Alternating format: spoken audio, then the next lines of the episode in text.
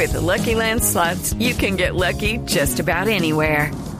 This is your captain speaking. Uh, we've got clear runway and the weather's fine, but we're just going to circle up here a while and uh, get lucky.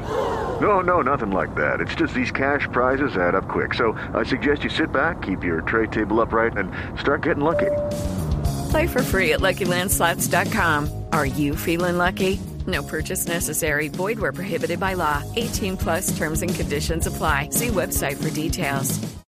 7 de la mañana, un minuto, los hechos que son noticia a esta hora en Blue Radio. Tras varias horas de negociaciones entre el gobierno y los campesinos, no se pudo llegar a un acuerdo para poner fin a los bloqueos y las protestas que cumplen hoy siete días en el país. Varios hechos de orden público se registraron en las últimas horas en el departamento de Boyacá, donde la situación es más crítica. Los detalles los tiene Gonzalo Jiménez. Muy buenos días. Así es, infortunadamente luego de más de 17 horas de reunión no se pudo llegar a un acuerdo. Todo radicó en que el gobierno entraría a analizar un pliego de peticiones se terminaría. Pero lo que se llegó a las 4 y 10 de la mañana es que no se firmaría nada ni se seguiría hablando hasta que no llegue una comisión de Condinamarca, Nariño y se reúnan con todos los de Boyacá y así se hable el tema del paro con el gobierno nacional.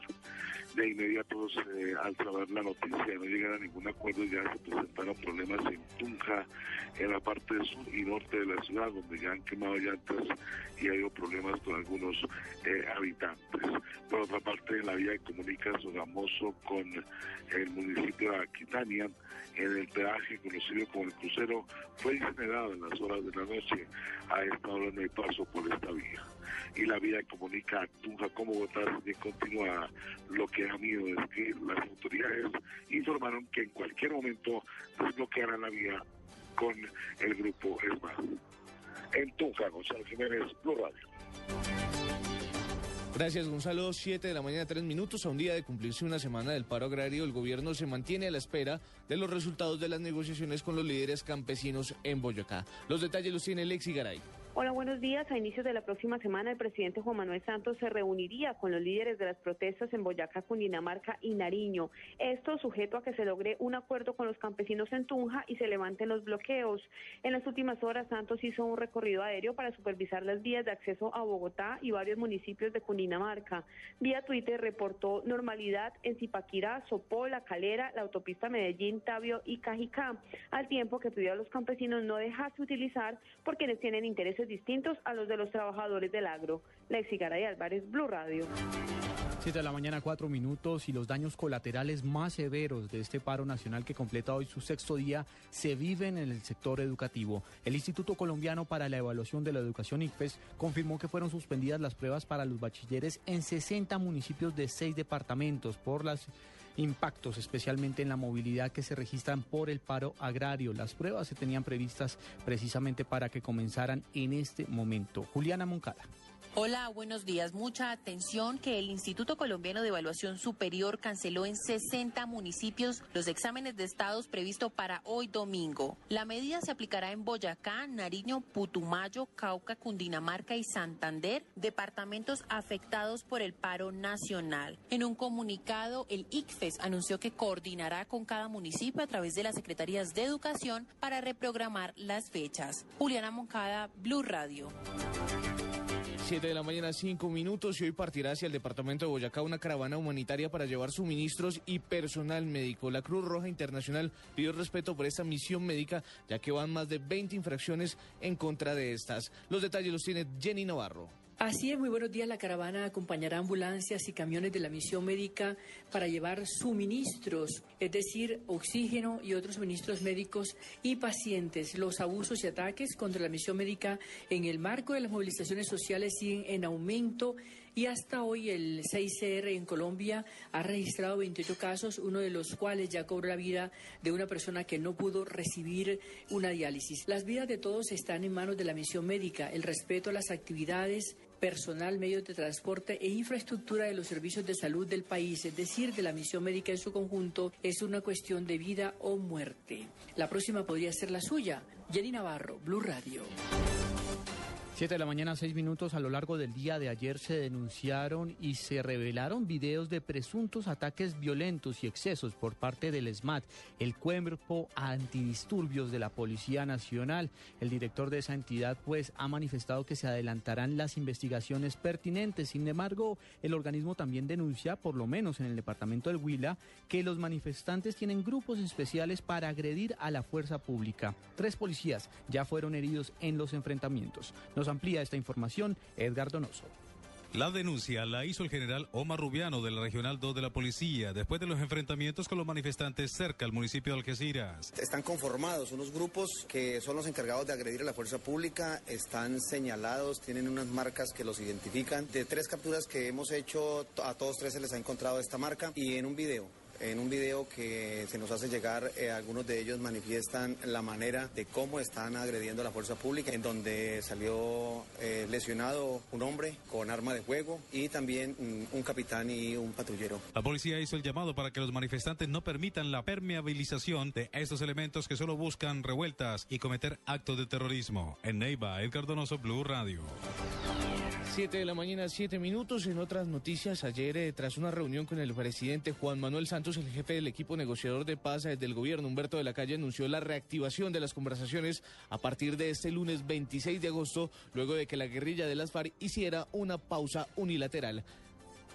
Se constató rigurosamente que las FARC han tomado la decisión de regresar el lunes a las ocho y media de la mañana a la mesa de conversaciones para continuar normalmente con las deliberaciones. Proyecto de ley que se presentó para permitir que los referendos tengan lugar en concurrencia con otras elecciones, reiteramos esto, tiene un solo propósito, y es el de ampliar la democracia en Colombia.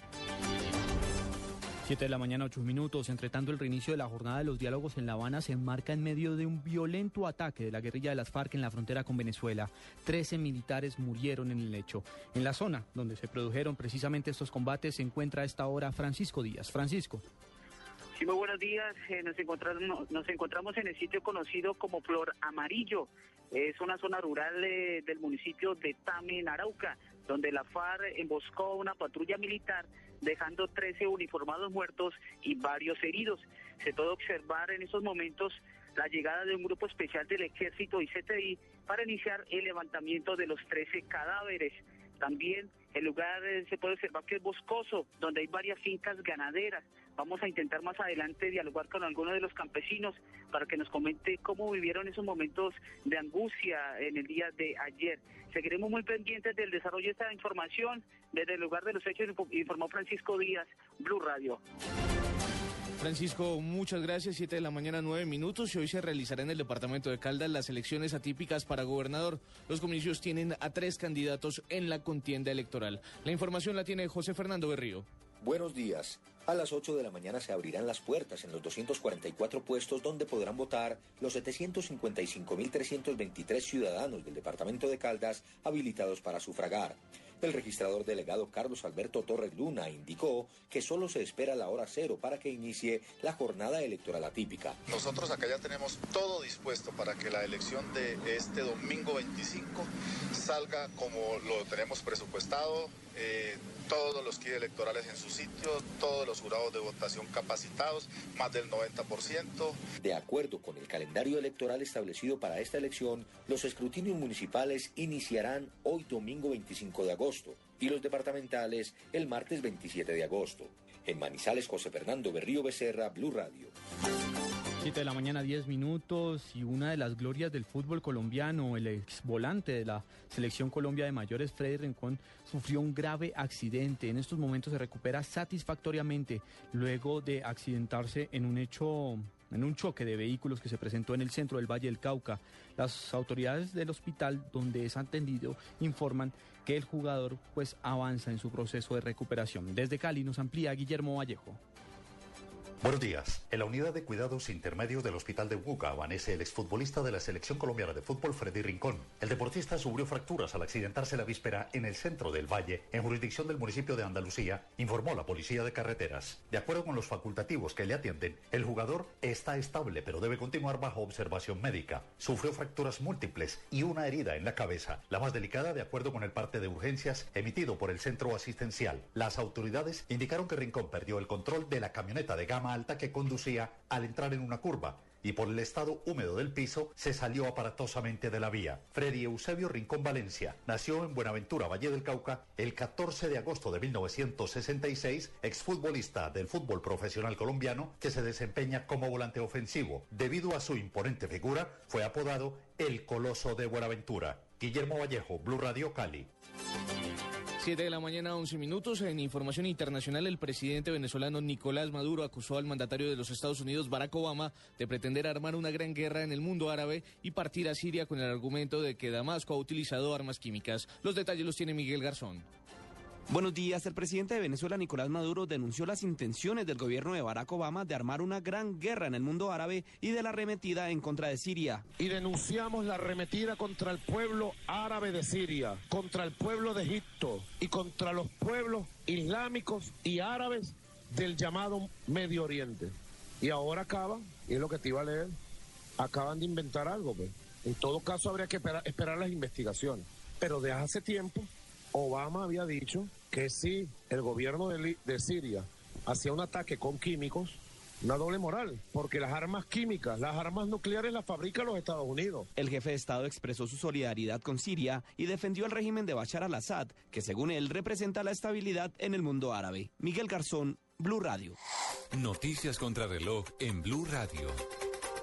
7 de la mañana, 12 minutos, el secretario de Defensa de los Estados Unidos, Chuck Hagel, declaró hoy durante su visita a Malasia que el Pentágono está preparando se está preparando por si el presidente de los Estados Unidos, Barack Obama, opta por una intervención militar en Siria. La cifra, más de 9.000 policías buscarán garantizar la movilidad y evitar los bloqueos de las vías y las alteraciones de orden público en las principales zonas donde se desarrolla el paro agrario nacional. Quedamos atentos al senador boliviano George Roger Pinto, quien estaba asilado en la Embajada de Brasil en La Paz. Salió de su país en un coche oficial brasileño y escoltado por soldados, dijo hoy el presidente de la Comisión de Relaciones Exteriores del Senado brasileño. 7 de la mañana, 13 minutos. Ampliación de estas y otras informaciones en www.bluradio.com. Continúe con Blue.